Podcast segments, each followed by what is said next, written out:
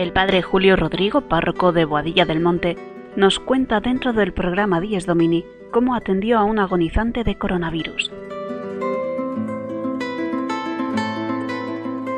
cómo ha cambiado la parroquia en medio de esta crisis en la que vivimos. La parroquia está cerrada y el trabajo que realizo sobre todo es consolar, animar, dar esperanza.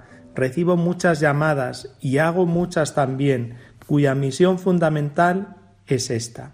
Les cuento una de estas llamadas que he recibido a lo largo de esta semana. Me dejó triste, pero me dejó también contento, satisfecho. Parece una contradicción, pero en realidad fueron los dos sentimientos que tuve. Iba ya a la iglesia para hacer un ratito de oración que suelo hacer a las siete de la tarde. Atravieso los patios que hay entre mi casa y la iglesia. Son zonas interiores y voy al templo.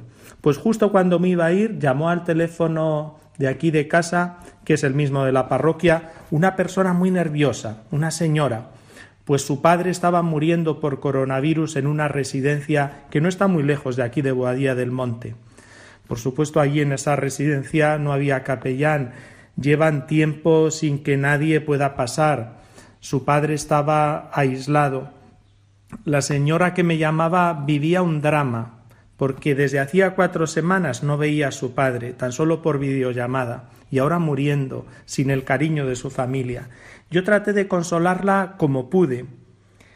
Y al instante, mientras que hablaba con ella, pensé, algo puedo hacer, aunque no se pueda acceder a esta persona que está muriendo, a su padre, puedo llamar a la residencia. Y llamé inmediatamente. Hablé con el director que me recibió, me atendió, mejor dicho, no bien, muy bien.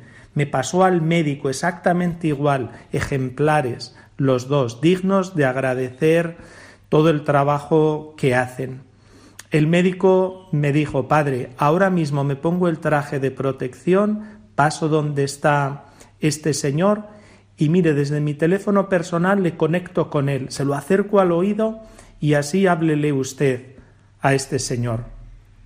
Cuando llegó el momento me dijo el médico que ya no tenía fuerzas casi para responder, que estaba casi inconsciente, que prácticamente estaba muriendo. Pero yo aún así hablé con este señor, nunca se sabe que escuchan. Y le hablé como muy en directo, muy en primera persona. Le dije en primer lugar quién era, que su hija era la que me pedía que le llamase, que ella me había dicho que era un buen cristiano, y que no tuviese miedo, le decía, mire, Dios Padre es bueno y acoge a todos y perdona a todos, solo con volver los ojos a Él. Imploramos juntos su perdón, rezamos el Padre nuestro, el Ave María, y le volví a decir Mire, no tenga miedo. El Señor le va a cuidar en este momento y le va a acompañar y sobre todo le va a conducir junto a Él para que disfrute por siempre. Le mandé un beso fortísimo de mi parte y de toda su familia a la que no podía ver. Yo me emocioné el médico también, cuando luego me despedía de él, se le veía emocionado. Llamé a la hija inmediatamente para decirle lo que había hecho. Estaba agradecidísima. Después de contárselo, me decía repítamelo, por favor, repítame todo lo que le ha dicho a mi padre. En fin, que esta señora se quedó con una gran paz en su corazón. Yo pensé, esto lo hemos hecho de una forma muy extraordinaria, pero lo hemos hecho.